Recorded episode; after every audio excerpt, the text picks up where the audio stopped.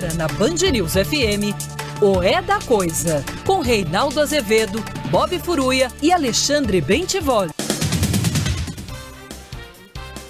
Boa noite, são 18 horas no horário de Brasília. Começa agora para todo o Brasil mais uma edição de O É da Coisa. E se a coisa parece confusa, atrapalhada, vem para cá que a gente desconfunde, desatrapalha.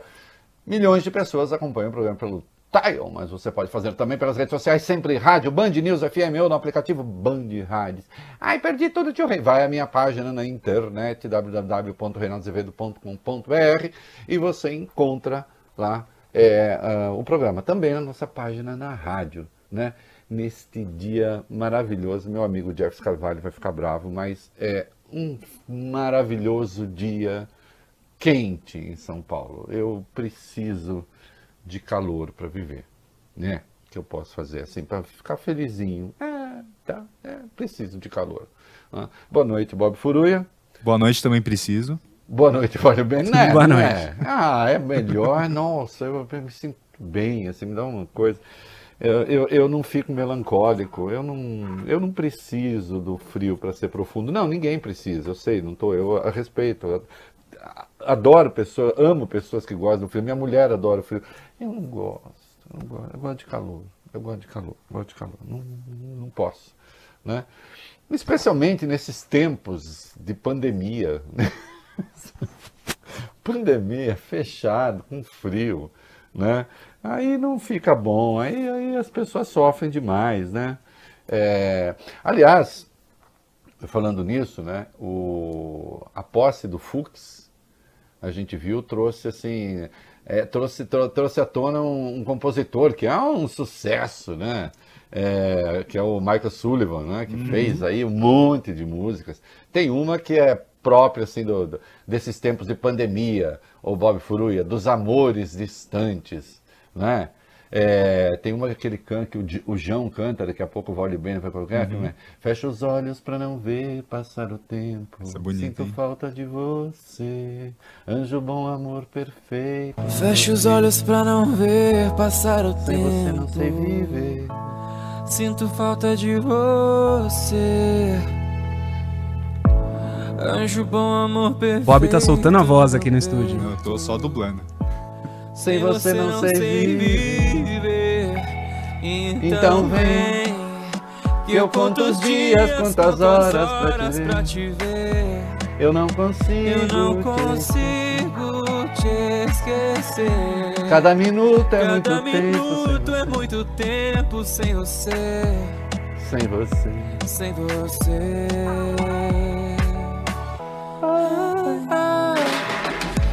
Os minutos vão passando lentamente. Não tem hora pra chegar. chegar. Até quando te querendo, te amando.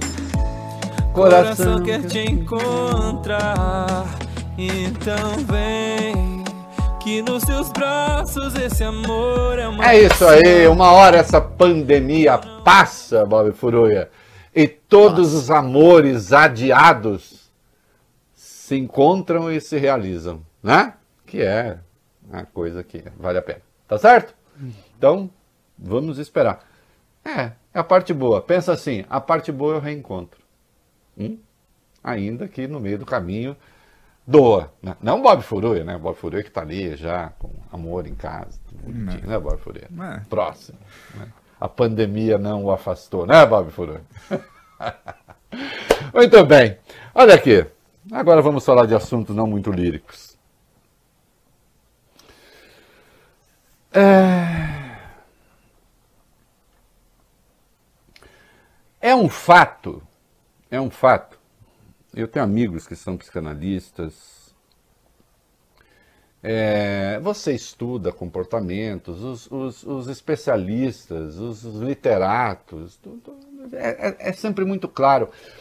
Não há nenhum moralista rombudo daquele que tenta impor o seu padrão de costume aos outros que não deixa escapar traços de perversão. Os mais odiosos. Assim como nunca um homofóbico deitou num divã que não fosse um gay enrustido, infeliz, insatisfeito com a vida. Sem exceção. Sem exceção. Então esse negócio assim de, ah, o homofóbico é necessariamente gay. Eu não sei se é necessariamente gay. Todo aquele que decide se tratar é. Já é um primeiro passo. Supõe-se que o que não se trata também. Evoluindo para os traços de psicopatia, né? Depois.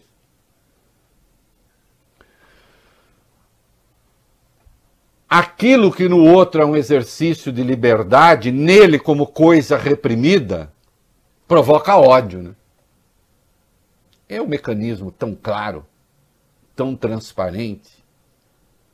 O sujeito, quando é um moralista muito agressivo, o que é que ele, o que é que ele odeia no outro? Ele odeia no outro é o exercício da liberdade.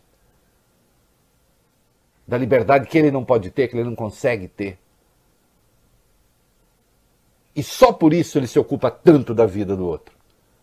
Ou não se ocuparia, cuidaria da sua própria.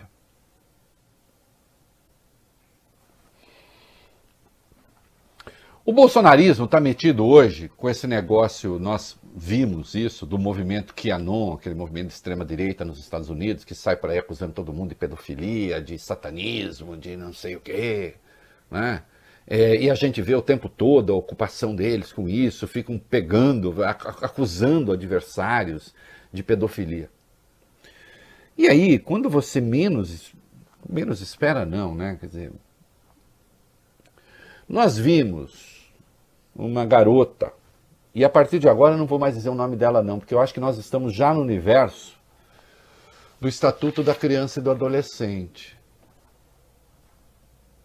Até peço para o Bob procurar aí o Estatuto da Criança e do Adolescente, Bob, que é a Lei 8.069, o artigo 232, para deixar aí na tela, que daqui a pouco eu vou pedir. Né?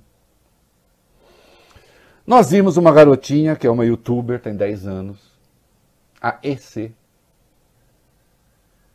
E nós vamos exibir um filme com seu rosto descaracterizado. Porque agora eu acho que nós já estamos no universo das questões penais.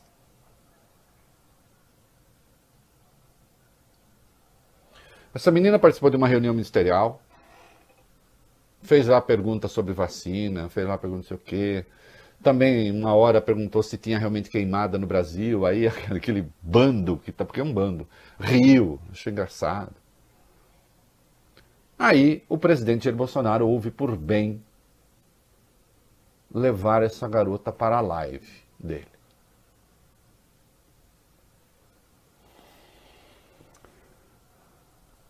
Nas peças do Nelson Rodrigues. Momento Cultural. Todos os puritanos são, na verdade, pervertidos. Né? E essa é uma palavra interessante, você vai na origem dela, no latim, que tem esse radical verte, esse radical verte de pervertido, assim, é aquilo que, que inverte mesmo, que gira, que vai ao contrário. E no caso do perverter, o sinônimo é corromper, demolir às vezes perverterem, perverto. Hum? Então aquele que se põe como um, um grande patrulheiro do comportamento alheio, dos gostos alheio, daquilo que considera que foge ao padrão. E se fala muito no Brasil como que é de família tradicional, não é isso? A família tradicional. Curiosamente, alguns deles poderiam falar de famílias tradicionais, porque muitos deles têm mais de uma, ou já tiveram mais de uma. Não, eu não estou moralizando. Eles é que moralizam os outros. Não?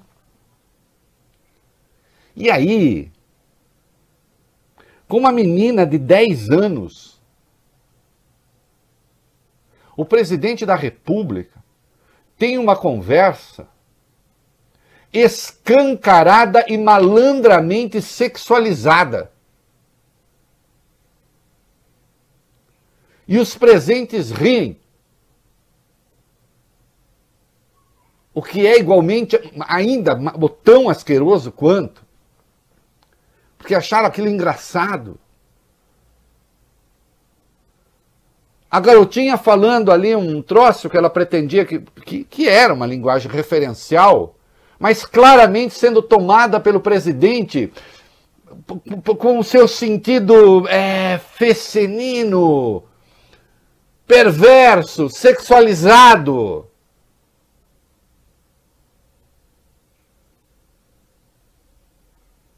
Está acusando o presidente de pedofilia, Reinaldo? Não.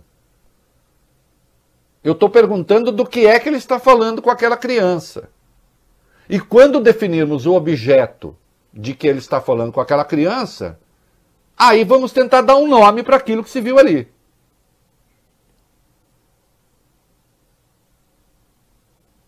O artigo 232 do Código da, é, do, do, do Estatuto da Criança e do Adolescente tem tem sim tipificado aquele comportamento. Porque o que se viu ali foi a exposição da criança ao vexame, né? Eu fico imaginando se fosse um adversário do, do, do bolsonarismo tendo aquela conversa com qualquer criança. Eu fico imaginando se fosse o Lula, já que eles têm essa obsessão, o Haddad, o Ciro Gomes, o Jean Willis. Imagine o Jean Willis. Que é outra personagem que eles encarnam, encarnaram. Tendo aquela conversa. Eu imagino que as redes deles não estariam fazendo. Eu imagino que alguns destes é, colunistas neodireitistas, porque agora o que tem de colunista que decidiu descobrir a extrema-direita, não descobriram a extrema-direita, né? descobriram uma fonte de renda. Que é, boa parte ali não leu nem, é, não sabe nem o que está falando. Que é gente cuja ignorância os, é, a precede há muito tempo. Eu imagino que não estaria sendo dito agora. E, no entanto, viu-se isso aqui, ó, que vai ao ar agora, de novo, com o rosto da criança descaracterizado, mas antes, Bob Furuia, lê para mim aí o artigo 232 do Estatuto da Criança e do Adolescente. Diz aqui, Reinaldo, que é crime submeter criança ou adolescente sob sua autoridade, guarda ou vigilância a vexame ou a constrangimento. Pena, detenção de seis meses a dois anos. Sim, aquela criança ali naquele momento está sob a maior de todas as vigilâncias da República, que é a do chefe do executivo que está interagindo com ela, o presidente da República. Solta o vídeo. Quem não gosta de mulher gosta de homem, é Ah, mas é feio isso aí. Eu não gosto. Ó. Tem que ser certinho, gente, pra vocês terem um futuro bem legal lá na frente. Eu, por exemplo, eu comecei cedo. Meus pais Você também. Começou cedo? Por quê? O que, que é? Eu e meus pais. Começou cedo. cedo? Como assim começou? Eu comecei com seis anos. Ah, começou, começou. Não, eu comecei a minha carreira de repórter ah. com seis anos. E meus pais, com 13 anos, eles começaram a trabalhar.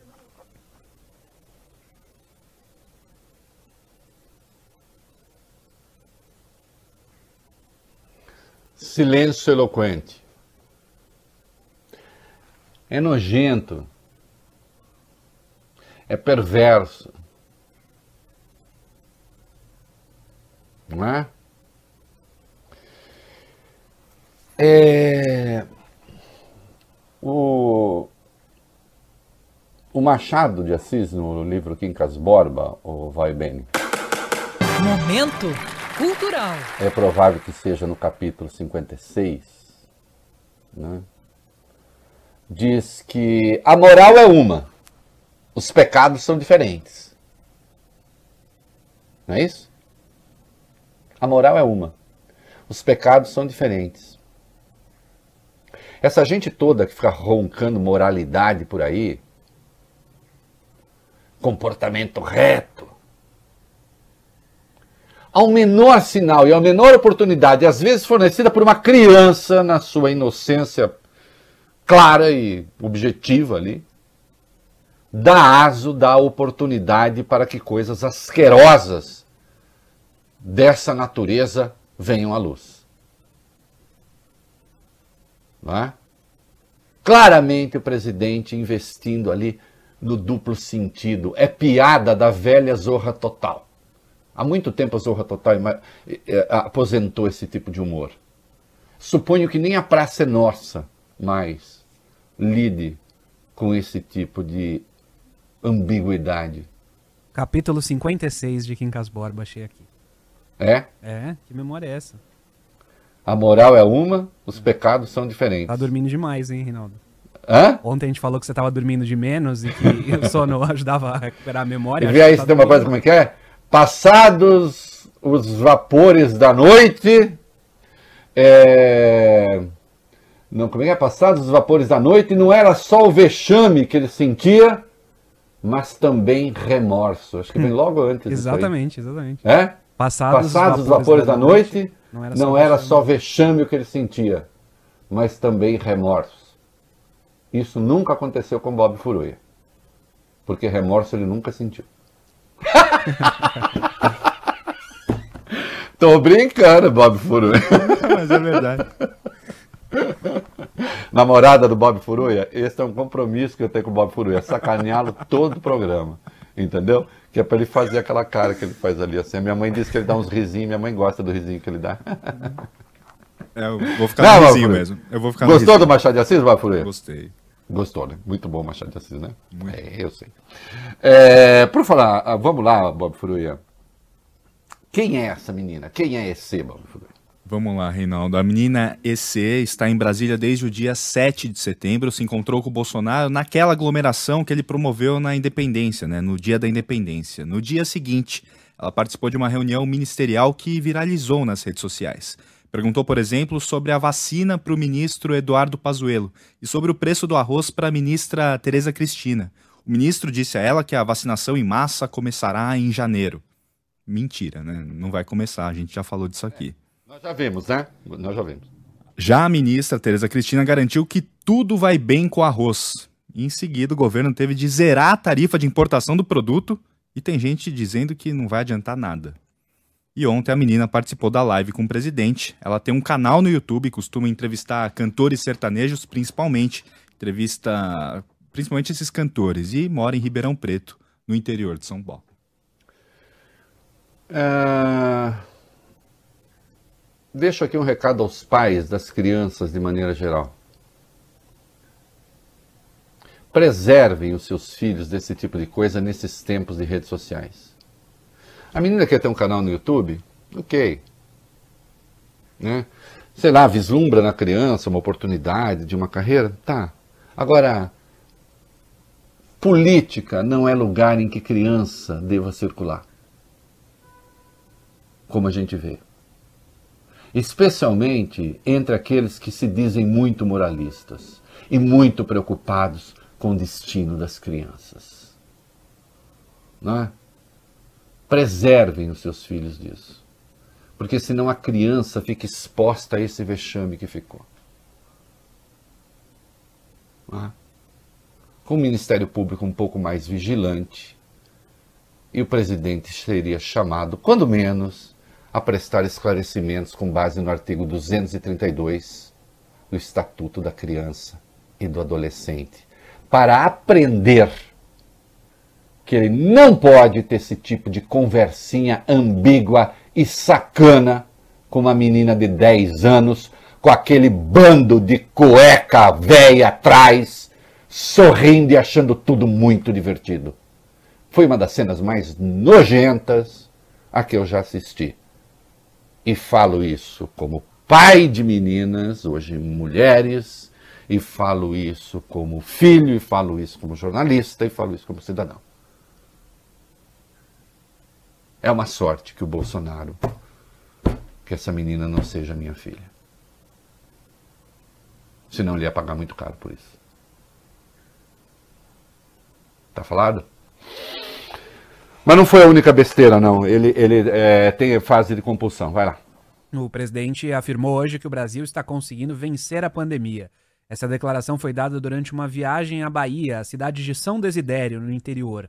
Aspas para o presidente. Estamos praticamente vencendo a pandemia. O governo fez tudo para que os efeitos negativos da mesma fossem minimizados, ajudando prefeitos e governadores com necessidades na saúde. E completou: o Brasil foi um dos países que menos sofreu com a pandemia, dadas as medidas tomadas pelo governo federal. Olha, é, é estupefaciente. O Brasil foi um dos países que menos sofreu. Em números de ontem, 4.238.446 pessoas infectadas. 129.522 mortes. Este é o Brasil, este é um dos países que menos sofreu. Terceiro país em contaminação, só perde para os Estados Unidos e para a Índia. De toda sorte, considerando a população da Índia, a contaminação no Brasil é seis vezes maior. E segundo o Bolsonaro, o Brasil é um dos países que menos sofreram. Com o seu negacionismo estúpido. Né? e com a inércia do seu ministro da Saúde. Essas coisas não podem passar, desculpe. Um chefe de Estado não pode se dar a esse desfrute. Né? Ah, que paixão por falar mal do presidente. Por que, que ele não para de falar besteira ou para de falar mal? Não faz o que fez ontem com a menina? Eu não falo mal. Não fala isso? Eu não falo mal diz a coisa certa, eu vou até falo bem. Quando não vetou o pacote anticrime, ganhou até um elogio aqui. É, deve ter sido o único, mas eu não posso fazer nada se ele fez uma coisa certa.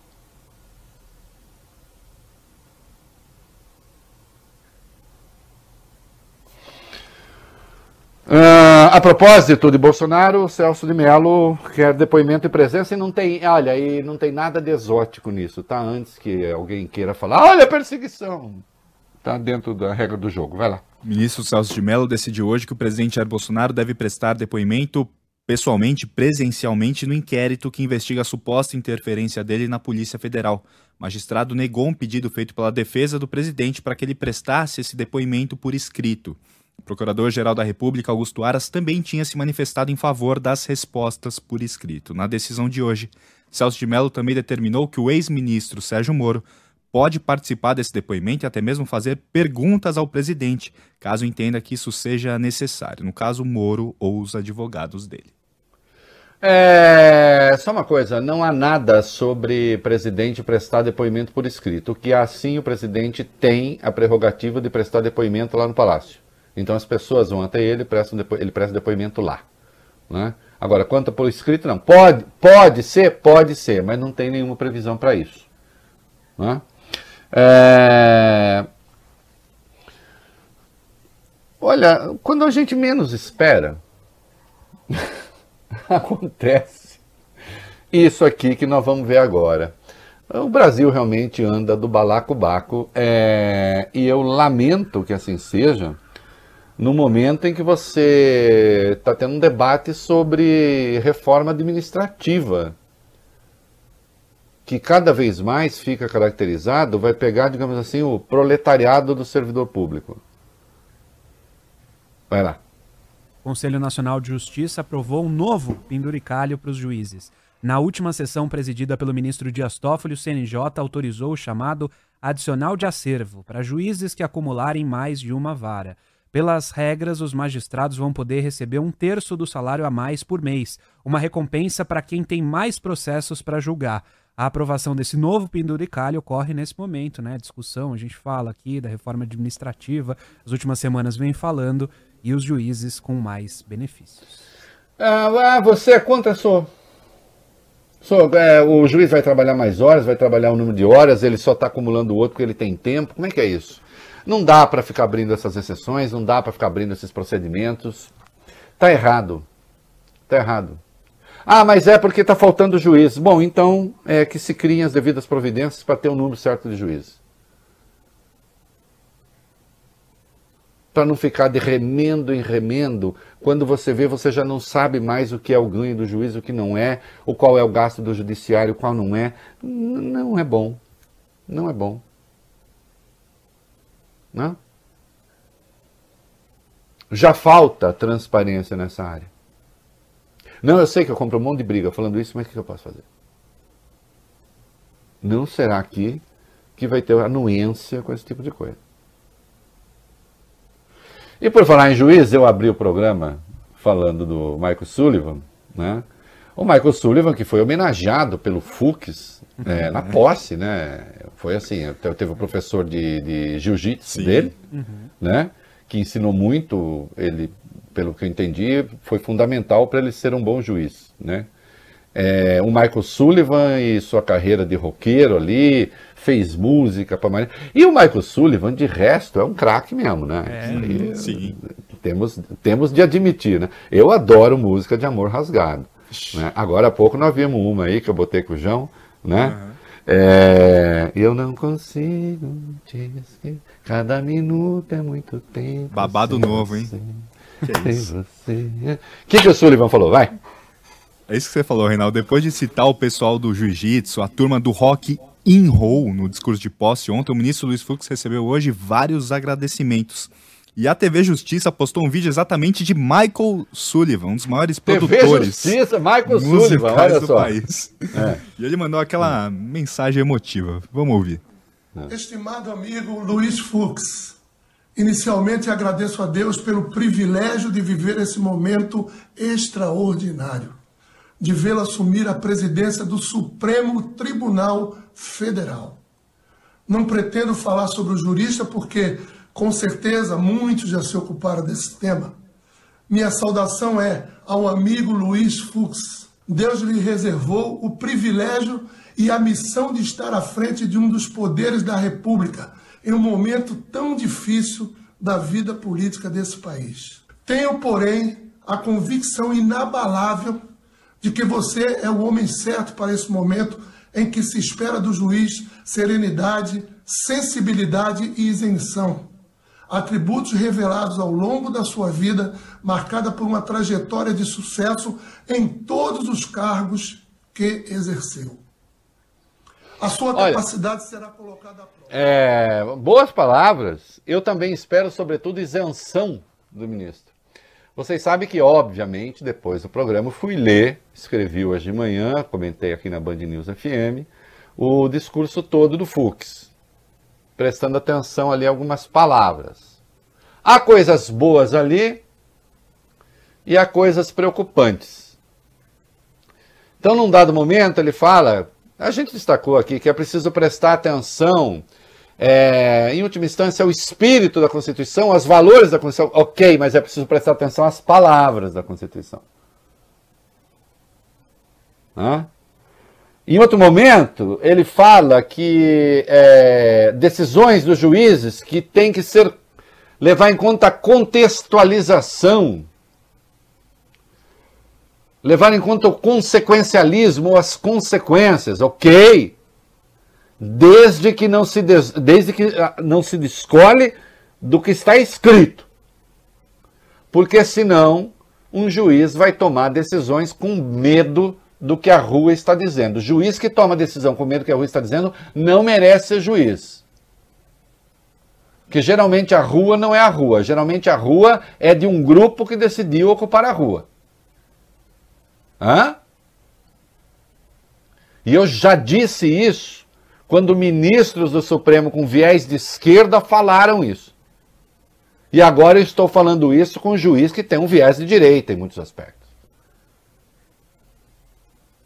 Então vamos pensar na Lava Jato. E cantou as glórias da Lava Jato. Qual Lava Jato? A que respeita a lei ou a que desrespeita? É preciso pensar. Ou em nome. Porque quando se fala de consequencialismo, então vamos lá. Eu vou pensar, toda decisão minha, eu vou pensar nas consequências. Só nas consequências. Mas consequência para quem? Será que eu posso ignorar o que está escrito em nome das consequências? Ou daquilo que eu, juiz, considero ser o contexto? Não.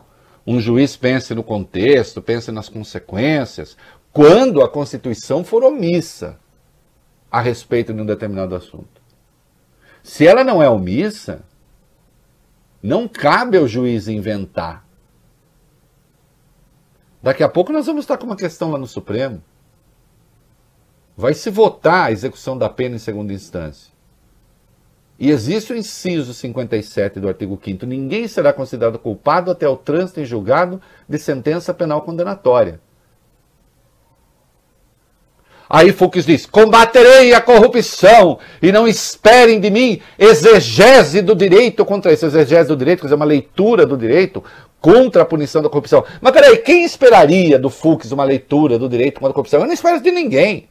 Ou agora vou esperar que o ministro do, do Supremo defenda a corrupção? Ora, era só o que faltava. Agora, que exegese do direito faz com que um juiz abandone o que está escrito, ninguém será considerado culpado até o trânsito em julgado de sentença penal condenatória e manter na cadeia uma pessoa que ainda não tem trânsito em julgado, como ele fez, por exemplo, com o Lula, entre outros. Quando ele estendeu o auxílio moradia para todos os juízes e todos os membros do Ministério Público, o que, que ele fez ali senão uma exegese criativa do direito? Inventou. Eu espero de um juiz que não seja criativo, nunca. Aplique a lei. E, quando a Constituição ou a lei forem omissas, decida com base na jurisprudência, decida com base na analogia de coisas semelhantes, e não exercício do puro direito criativo. Porque coisa criativa a gente deixa para o Michael Sullivan. Né? Nem naquela música do, do Fagner, né? Como é que é? Eu sei. Não sei porquê. Insisto tanto em te tanto em te querer. Se você sempre faz de mim o que bem quer. Se você sempre faz de mim o que bem quer. Se a teu lado sei tão Se pouco de você. lado sei tão pouco de você. É pelos outros que eu sei quem você é. É pelos outros que eu sei quem você é. Bonito, hein? Bonito.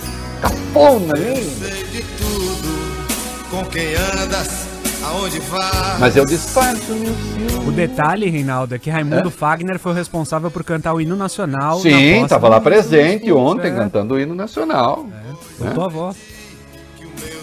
É, e como. é, e como Bob Furuia, é, a infâmia pode não ter limites, os bolsonaristas já têm um nome para o Supremo.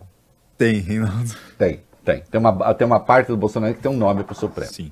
E eu fiquei sabendo que o Bob Furuia ficou muito entusiasmado e acha que é hora de mudar a coisa ali no Supremo. É, é a minha candidata. É, Reinaldo, um grupo de bolsonaristas lançou nas redes sociais uma campanha pedindo Damares Alves no Supremo Tribunal Federal. A equipe da ministra da Mulher, da Família e dos Direitos Humanos reagiu com surpresa. Eles não esperavam nada do tipo. As apostas, tanto de integrantes da equipe de Bolsonaro como do Congresso, recaem hoje sobre Jorge Oliveira, secretário-geral da presidência. Lembrando que o indicado vai ocupar a vaga de Celso de Mello, que se aposenta em novembro.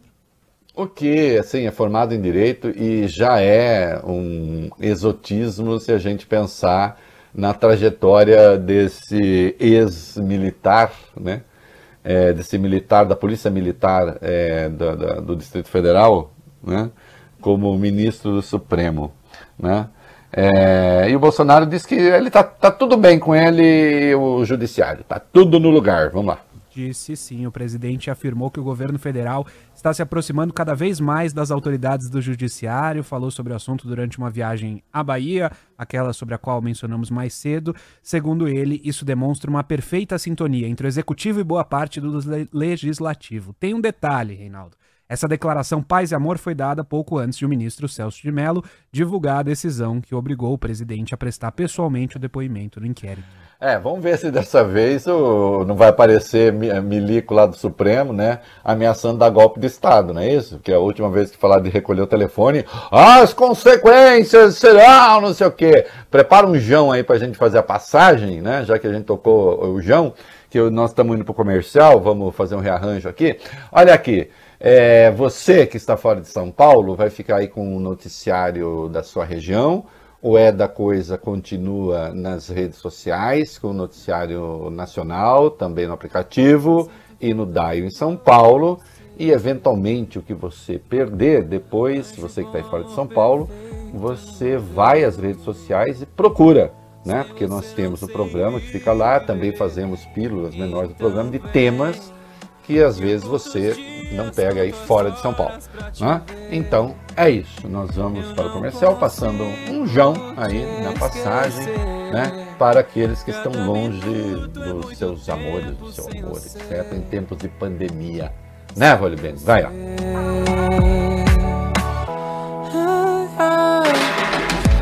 Os minutos vão passando lentamente. Não tem hora pra chegar.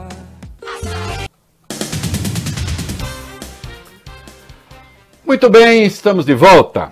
É, no DAIO para São Paulo, aplicativo e redes sociais para todo o mundo. Nós temos aí a guerra do arroz. Né? Quanto tempo nós temos, o Vólio Bene, para cuidar da guerra do arroz? Quatro minutos. Hã? Quatro minutos. Então vamos lá. A decisão do governo de zerar os tributos de importação do arroz desagradou os produtores nacionais. O jornal Estado de São Paulo conversou com alguns deles que chamaram a medida de tiro no pé. Eles explicam que o preço estava defasado há anos e que se o governo mantivesse iniciativa, ninguém mais vai plantar arroz aqui dentro do Brasil. Aspas para o risicultor Marcelo Vitorino do município de Turvo, interior de Santa Catarina. Tá caro? Sim, mas o preço vinha defasado há 10 anos e essa alta não dura muito. Se tira a alíquota da importação e aumenta imposto aqui dentro, o governo terá de se preparar para comprar arroz fora sempre, porque no Brasil ninguém mais vai produzir. Olha, é, faz sentido econômico o que ele está dizendo. Ah, então agora o governo tem que ficar à mercê. Não, precisa ver, os produtores estão retendo estoque, estão preferindo a exportação. Tem que ter uma conversa aí. Mas o Bolsonaro resolveu optar, né? Ele que sempre é tão amigo, é, quer se apresentar como amigo dos produtores rurais, que fique também um alerta para os produtores rurais, né? Um político é sempre amigo de todo mundo, mas ele é mais amigo do voto. Sempre. E a depender de como ele articule isso, né, de, de como ele trate isso, em vez de buscar um entendimento, ele vai pela saída populista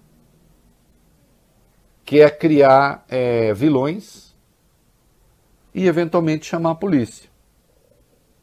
O Guedes cobrou.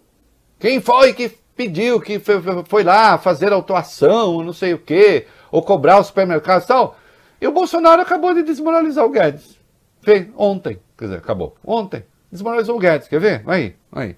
É, Bolsonaro deu aquele chega para lá no ministro Paulo Guedes na questão dos preços, disse ontem que autorizou a Secretaria Nacional do Consumidor a notificar supermercados pela alta de preços de alimentos da cesta básica. O Ministério da Economia de Paulo Guedes, no entanto, porém, contudo, entretanto, enviou um ofício questionando a decisão do órgão do Ministério da Justiça, comandado por André Mendonça. A resposta tem de ser dada em até cinco dias. Na live semanal, Bolsonaro disse que foi consultado por André Mendonça, ministro da Justiça, pasta a qual a secretaria está subordinada. Disse Bolsonaro. André Mendonça falou comigo. Posso botar a Secretaria Nacional de Defesa do Consumidor para investigar, perguntar para supermercados por que, que o preço subiu. Eu falei pode, e ponto final, porque ao chegar a resposta, pode ser que o errado somos nós, pode ser o governo, daí o governo toma providência e ponto final. É, então, aí é o seguinte. é, como a gente vê, o Guedes restou desautorizado. E mais uma vez, o André Mendonça aparece dando uma má sugestão ao governo. É, é, parece uma obsessão desse rapaz. Né? E eu acho impressionante a sua sede tarefeira. Né? É, ele é assim o famoso zagueiro que quando tem pênalti para cobrar, Bob Furui, você que é um futebolista, vale bem também. Ah. Né? Fala, deixa que eu chuto. Fala, ih, meu Deus do céu, né? Vai bola pro mato, não é isso? Ou né? aquele bicão Rangel no meio do, do campo. No meio o Chicão, do, o Flávio Rangel Chicão do seu Corinthians era um bom o, o dramaturgo e cronista Flávio Rangel, o zagueiro deixa que eu chuto. Né? Deixa que eu chuto. Momento cultural. A bola vai pro mato, né? Não tem jeito. É, e não é só esse é, o, Ah, na 12 agora, né? É, Isso, não, não, isso. a 13. Tem outros setores aí que estão com problema. Vai lá. Isso, o governo está realmente preocupado com a inflação, Reinaldo. Depois do arroz, o Ministério da Economia enviou um pedido de informações a diferentes setores produtivos para identificar aumentos de preços. A pasta quer saber se há pontos de estresse nas áreas têxtil, química, siderúrgica e também nos setores de máquinas e automotivo. Já há reclamações em relação ao aço e ao cimento usados na indústria e na construção. É, uma parte do empresariado que vive de joelhos para quem não deve. Não, não tem que brigar com o governo, tem que ser altivo com o governo. Né? Porque senão uma hora vocês ficam expostos a isso aí. Falei, é isso aí. Muito bem, nós estamos de volta. Eu preciso te falar, te encontrar de qualquer jeito, para sentar e conversar. Mais uma música da pandemia. Para sentar e conversar, depois andar e encontrar um jeito. Já não dá mais para viver um sentimento sem sentido. Eu preciso descobrir. Marcos Sullivan.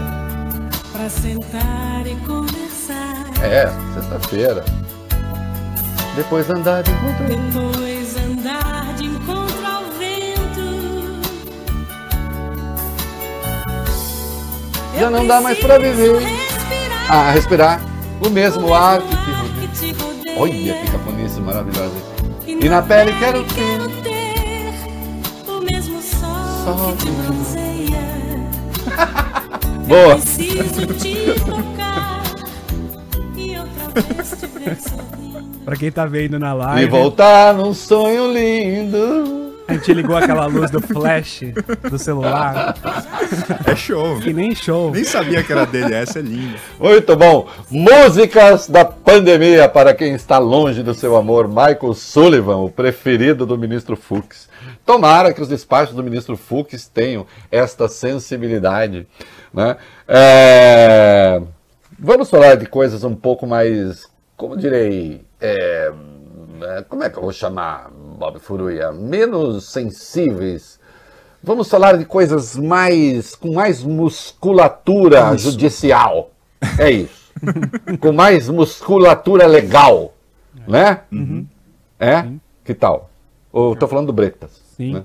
No jornal Folha de São Paulo, a jornalista Mônica Bergamo, também colunista aqui da Band News FM, lembra que o Tribunal Regional Federal da Segunda Região vai julgar a conduta do juiz federal Marcelo Bretas, do Rio de Janeiro, por participar de eventos políticos ao lado do presidente Jair Bolsonaro e também do prefeito do Rio, Marcelo Crivella.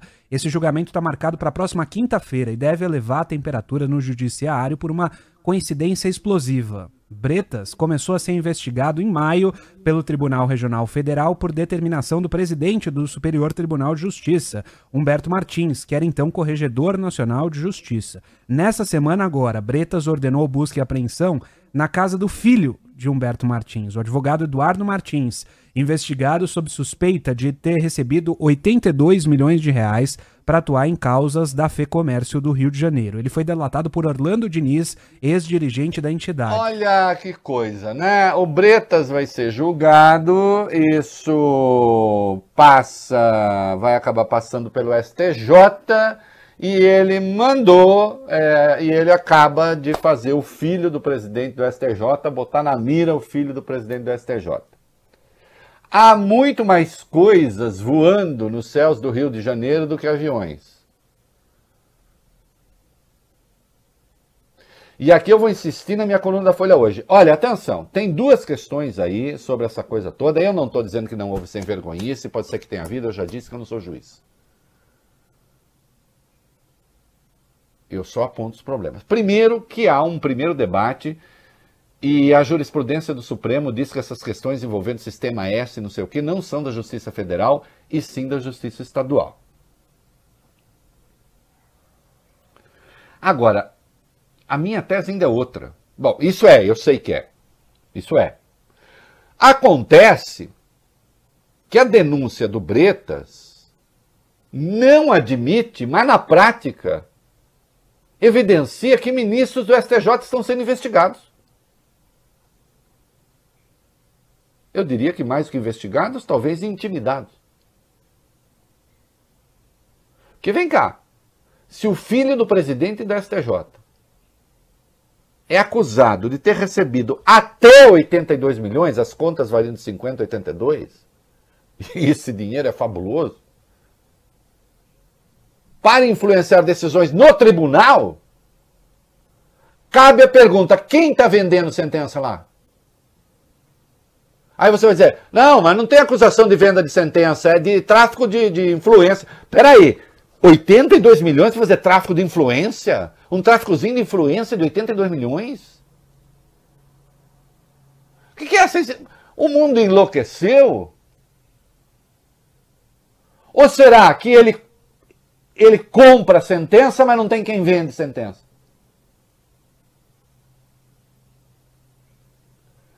E a imprensa que fica se comportando como porta-voz dessa turma está ignorando indecências óbvias aí. Quer ver? Quer ver a indecência óbvia? Vai. Vamos falar de indecência. Vai. Vamos, Reinaldo. 15. Parece que delação premiada virou mesmo um baita negócio, né? Um negocião no Brasil, né?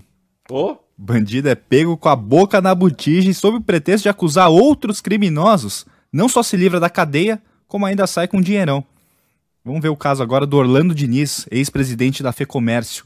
Juiz Marcelo Bretas, de quem falávamos há pouco, homologou um acordo segundo o qual Diniz não voltará para a cadeia. Não. Por quê? Ele foi, ele foi condenado a 12 anos de prisão, com redução de dois terços da pena. Ou seja, isso faz com que a condenação máxima seja de 4 anos de prisão, o que garante a ele o direito de ter a pena de prisão convertida em prestação de serviços É, e comunitários. desconta já esse tempo da prisão preventiva que ele tá, também. Vai ficar solto. Mas, ô, Bob, uma coisa é você ficar solto na rua da amargura, Bob. Uma coisa é você ficar solto e não ter direi- dinheiro para tomar um chicabom. Bolso furado. Quer, bolso, quer Terrível. tomar um chicabom, o vale bem não dá. Quer tomar um café, não dá. Tristeza. Entendeu? Não, não tem jeito. Quer comer uma pizza ali do Zé Titilo, não dá. Não dá, não tem jeito. É bom, hein? É boa, hein? É boa. Não tem jeito, não dá. Quer ir cortar o cabelo no Dário, não dá, onde eu não vou faz muito tempo. e outra coisa é você sair de uma delação que você faz um arregaço, faz um esparramo e sai com dinheirão, Bob. Uhum. É, continue. Não é só isso. Não é só se livrar da cadeia. É. Depois de tudo que ele admitiu ter roubado, ele manteve o direito de movimentar uma conta no exterior. Sabe com quanto? Hum. Saldo de 350 mil dólares. Oh. Isso aí dá mais ou menos 1 milhão e 800 mil reais. Já dá pra comer uma pizza lá no Zé Titilo. Ah, Algumas, né? É. Acho que dá. Hum. Dinheiro vai ter que ser repatriado. Hum. E aí eu te pergunto, Reinaldo, quantos brasileiros honestos conseguem obter esse valor depois de décadas de trabalho? Quase ninguém. Eu desisti. Quase ninguém. E outro dia você comentava com a gente que é preciso investigar o que você chama de indústria das delações. O que, que É. seria isso exatamente, Reinaldo? Indústria das delações, fica evidente que hoje você tem, porque agora, veja, tem um grupo de advogados sendo investigados aí. Parece que são advogados que não são muito queridos pelo sistema das delações, né? Ah, alguma hora vai- vão querer investigar os advogados que são os queridinhos dos sistemas de delações? Quantos advogados ficaram milionários fazendo delações no Brasil?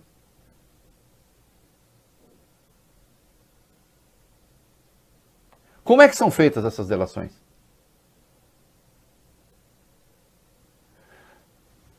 Evidentemente se criou uma indústria da delação. Esse picareta aqui, há muito tempo, ele está ali tentando fazer um acordo, tentando fazer o acordo, e o acordo não saía. Agora o acordo saiu. E parece que saiu assim. Nós queremos estes alvos. Estes são os nossos alvos. E a, de- e- e a Lava Jato do Rio, eu estou vendo de uma generosidade extrema. O Dario Messer saiu com 50 milhões do acordo. Ai, 3, 8, mentira, 50 de dinheiro desbloqueado. Então você passa a vida sacaneando, fazendo crime, fazendo a maior zutaria. Depois você sai atirando geral, estabelecendo os alvos, fica livre e com o bolso cheio. Hum. Ah, mas assim a gente ajuda a combater o crime e o Brasil melhora. Melhora? Tá melhorando? Tá bom, meu bem? Tá gostoso?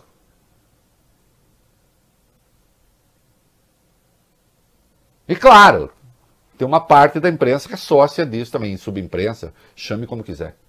Hoje, o grande beneficiário deste comportamento é o governo Bolsonaro. Hoje, a Lava Jato do Rio é a grande aliada do governo Bolsonaro. Fez, tá ali, acabou. A de Curitiba, uma coisa meio Sérgio Moro, a de São Paulo está tentando se encontrar. Né? A do Rio está prestando um serviçaço.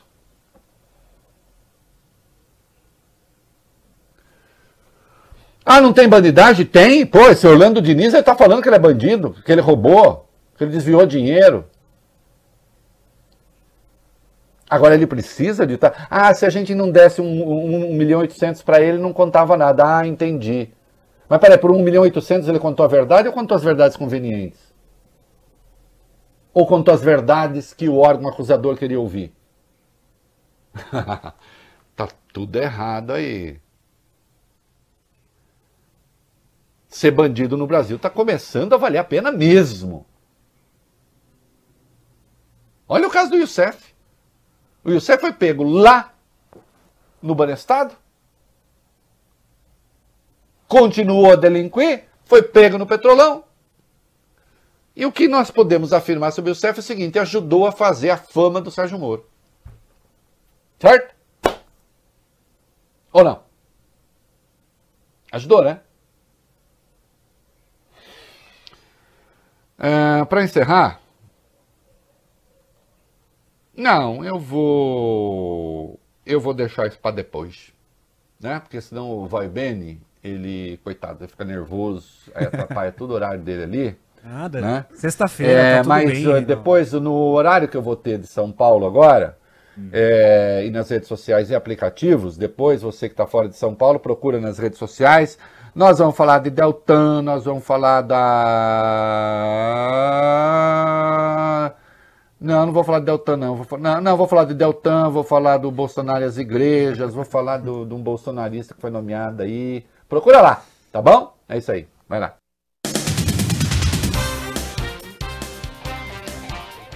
Muito bem, queridos. É, Nós temos aí quatro minutos, vai, Beni? Isso.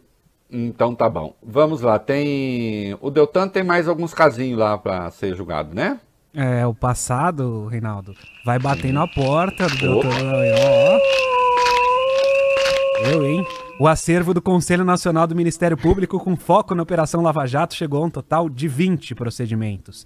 Nesse total já está incluído o caso que resultou na punição na última terça-feira ao ex-coordenador da Força Tarefa de Curitiba, o procurador Deltan Dallagnol. A maioria dos casos tramita sob a nomenclatura de reclamação disciplinar e pode resultar na abertura de novos procedimentos administrativos disciplinares e aplicação de novas sanções por violações a deveres funcionais.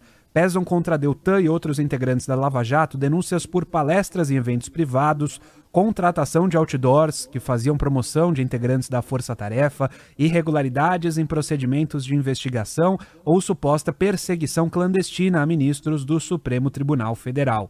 Considerados É. os dois últimos julgamentos envolvendo Deltan, a avaliação interna do Conselho é a de que existe a disposição para que outras punições ocorram. Ah, espero que cada um responda por aquilo que fez, né? Ou ele tem a impunidade assegurada. Ou criar empresa privada para palestra, da palestra também faz parte da liberdade de expressão. Entre outras coisas. Ou pedir para investigar ministro do Supremo. Como tudo indica, aconteceu, né? Mas que se avalie, não aconteceu, é por isso que existe o conselho. Vai lá, vai ter amplo direito de defesa. E o Bolsonaro e as igrejas decidiu? 21? Ainda não, Reinaldo. Tem até hoje para definir se sanciona ou veta o projeto de lei que pode isentar igrejas de pagamentos de impostos que chegam a um bilhão de reais. Na semana passada, o Congresso aprovou o texto. Na Câmara, apenas um partido foi contra a medida, o PSOL. oito dos nove deputados do Novo também votaram contra ela. A tendência, como a gente trouxe aqui ontem, é que o presidente vete o texto. Olha, que fique claro, é, as igrejas já têm imunidade. Isso daí são operações que a Receita pegou que estão fora da imunidade. Portanto, não tem nada a ver com a imunidade que a lei já garante. E que eu, pessoalmente, acho discutível para qualquer igreja, inclusive para a religião que eu pertenço, que é a Igreja Católica. Né?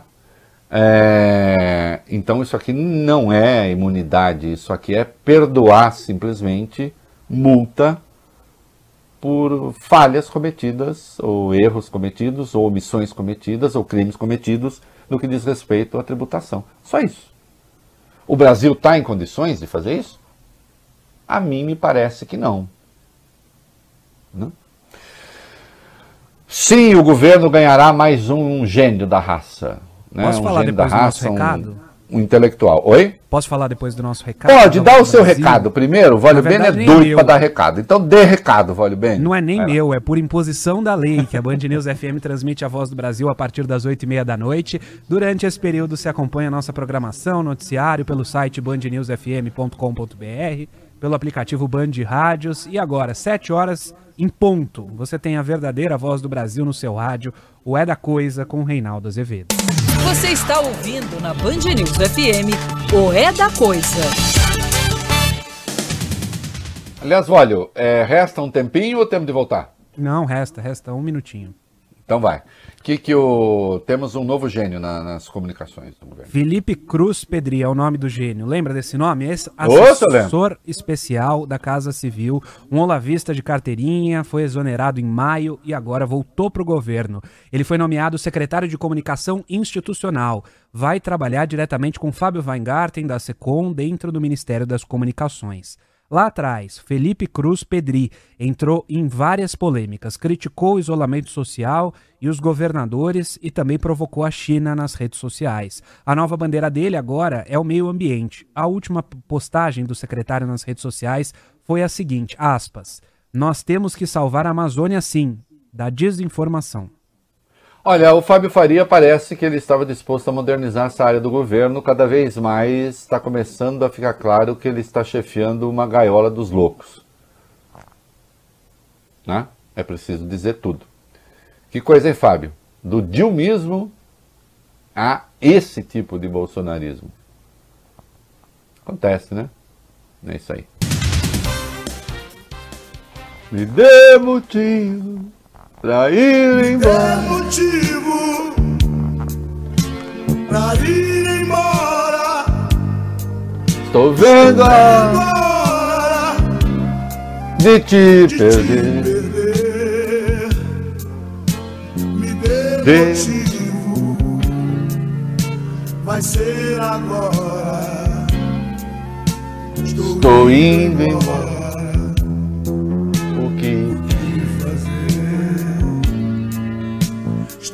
Estou indo, embora. Não faz sentido ficar ficar contigo? contigo. Melhor assim. Melhor assim. É nessa hora É nessa hora que o homem chora. que o homem chora. A dor é forte Demais pra mim.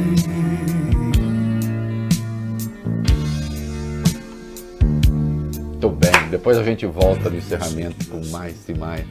Porque eu quero o refrão. Pode crer, você pôs tudo a perder.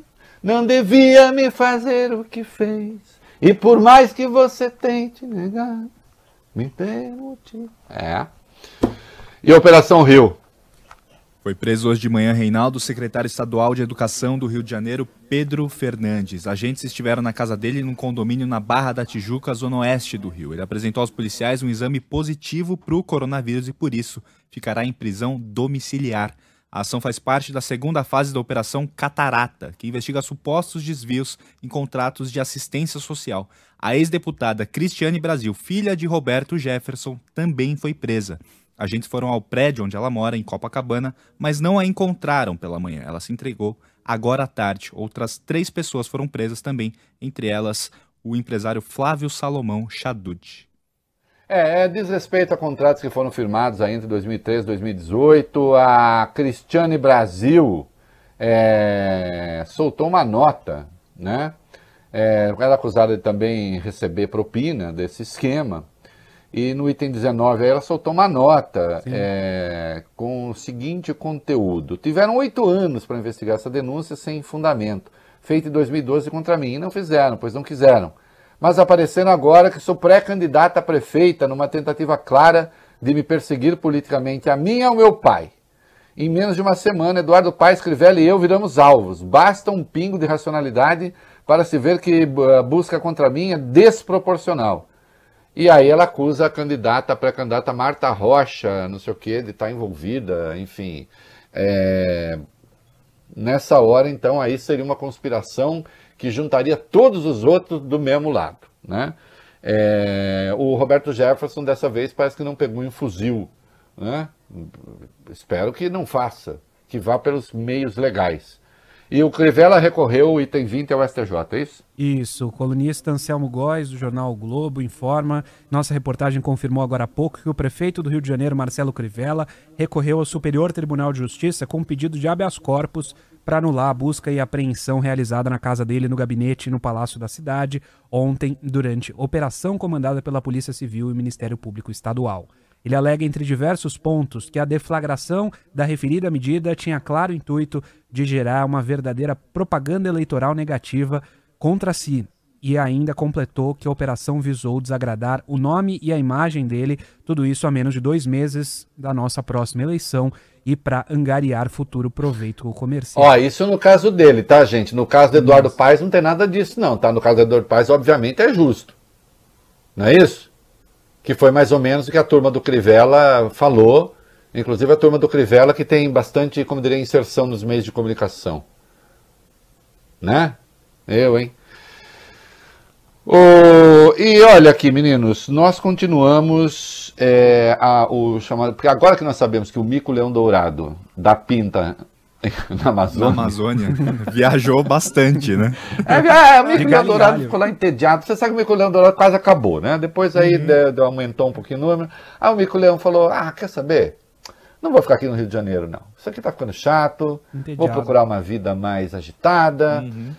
O quê? Onde é que eu posso encontrar leões, girafas, hipopótamos, rinocerontes? Onde, Bob? Na Amazônia. Na África. É, na Amazônia. Não, na Amazônia. Na Amazônia. Não, é. Porque, como diria o general Mourão, como é propaganda lá para fora, a gente não precisa necessariamente falar a verdade. A gente pode fazer uma arca de Noé ali na Amazônia, né? E pronto. E fica tudo certo. Né? Especialmente quando a gente tem um gênio como o Ricardo Salles à frente do Ministério do Meio Ambiente. Vai lá.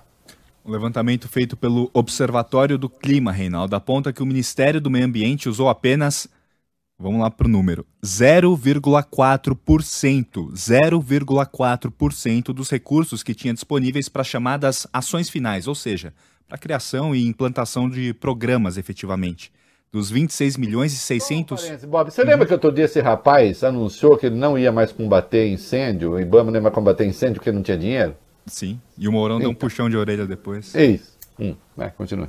Dos 26 milhões e 600 mil reais autorizados pelo governo, Salles só executou até agora 105 mil reais, ou seja, 0,4%. Eu tenho um exemplo aqui de como esse dinheiro foi mal gerenciado. A pasta tem mais ou menos 6 milhões para investir em estudos sobre as mudanças climáticas, estudos e ações práticas.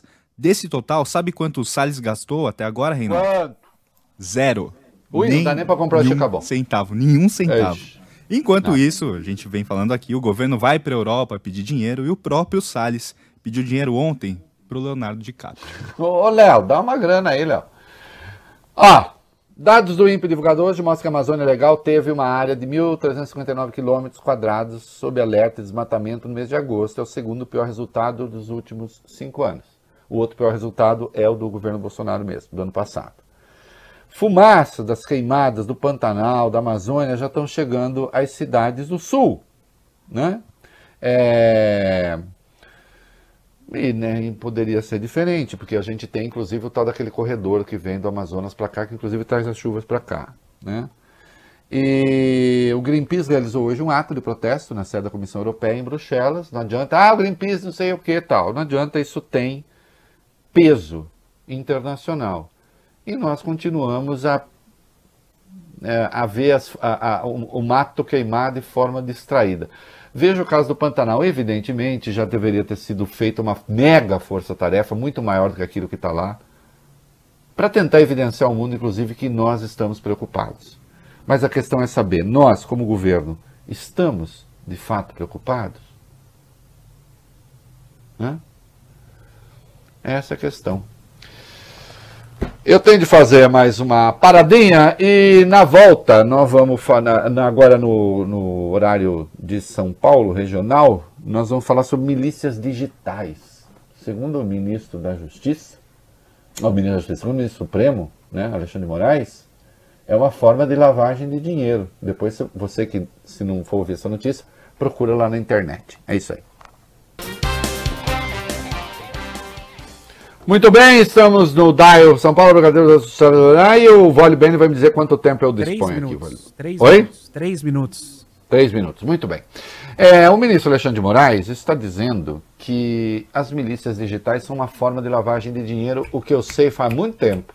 Hum, é verdade, vai lá. Uhum, As milícias digitais que são alvo do inquérito das fake news no Supremo Tribunal Federal vêm realizando há alguns anos uma enorme lavagem de dinheiro, principalmente por meio de cursos, lives e sites de financiamento coletivo, crowdfunding.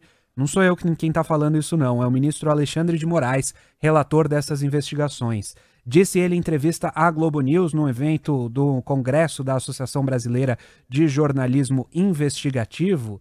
É, na verdade, ele disse no evento, e quem trouxe foi a jornalista Natuza Neri da, da, da Globo News, essa aspa do ministro. Eu não tenho nenhuma dúvida de que as milícias digitais estão sendo usadas para uma grande lavagem de dinheiro. Alexandre de Moraes afirmou que a investigação do Supremo sobre fake news já gerou 82 inquéritos. Disse ele ainda: Nós ainda estamos trabalhando na investigação para verificar todos os caminhos para levar algo fechado para o Tribunal Superior Eleitoral. Segundo o ministro, a produção e venda de cursos, lives e sites de crowdfunding, como a gente falou, eh, são formas pelas quais milhões e milhões estão sendo lavados. E ele disse uma coisa que é muito boa, porque tem muita gente se dizendo jornalista e que é só vagabundo. Determinadas lives realizadas por milícias digitais ou pretensos jornalistas são usadas para lavar dinheiro.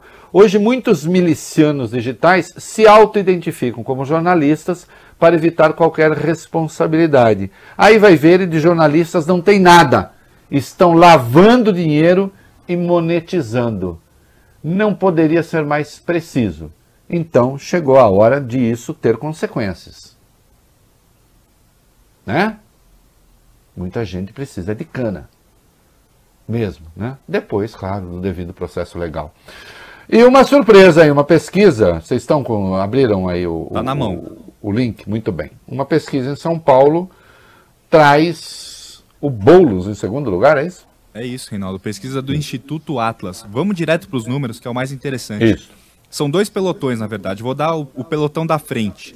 Primeiro lugar, Bruno Covas, 16%. E em segundo lugar, Guilherme Boulos, do PSOL, 12,4%. Celso Russomano, do Republicanos, tem 12,3%. E Márcio França, do PSB, tem 11,5%. É, é, o que eu acho que tendo como consequência aí é que fica cada vez mais difícil, acho eu, se os números se confirmarem assim, para o PT manter uma candidatura, né? Porque a manutenção da candidatura do PT pode custar, por exemplo, tirar a esquerda do segundo turno. E o PT está nesse segundo pelotão, Reinaldo. Segundo esses números da pesquisa do Instituto Atlas, Gilmar Tato do PT tem apenas 2,1%. Ele está tecnicamente empatado com Joyce Hassman do PSL e Andréa Matarazzo, ambos com 2,1%. É, manter a candidatura do PT pode custar a presença ou não de um candidato de esquerda no segundo turno. É isso que essa pesquisa traz, caso ela se confirme. Agora sim, o, depois o Boulos vai ter muito pouco tempo de televisão. Agora a gente já viu que o presidente da República que temos aí indica que tempo de televisão pode não ser o definidor nos dias de hoje. Né? É isso aí. Muito bem, em rede nacional. Ô, ô, vai bem, larga o nosso, nosso Timai aí Tá tá aqui, preparado, tava né? Pra, Aham. pra gente encerrar. E aí, ó, viu, Reinaldo? Queima a língua. Ficou falando, ah, Vacinovski, É. Vacinovski, Vacinovski. Vai ter que tomar. Aí sai o artigo na Lancet, dizendo, ah, funciona. Aí não sei o quê. Tá, e o governo da Bahia falou, ah, funciona? Então eu também quero. E aí não é só o governo da Bahia, não. Tem americano, tem europeu. Né? O Putin vai acabar vencendo a guerra do... Vai virar o vírus russo. Né? Vai lá.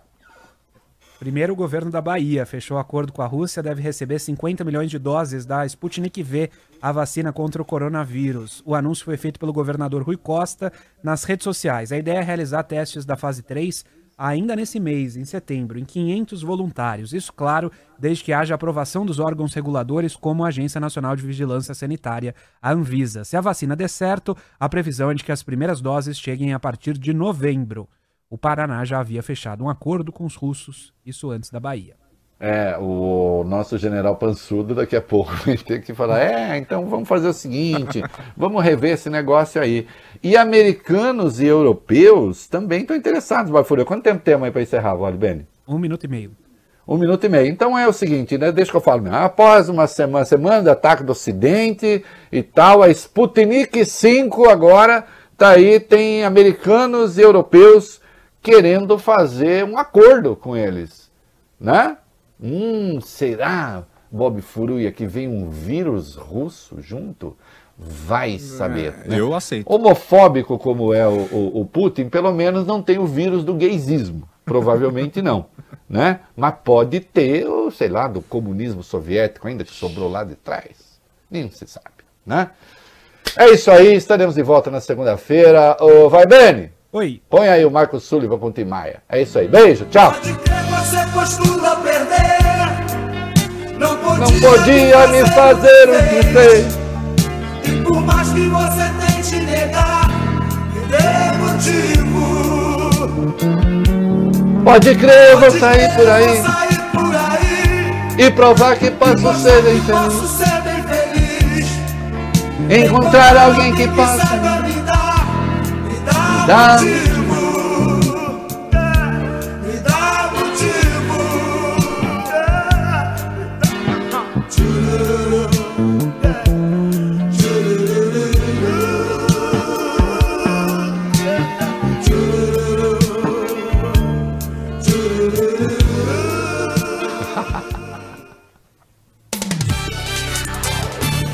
ouviu o É da Coisa na Band News FM.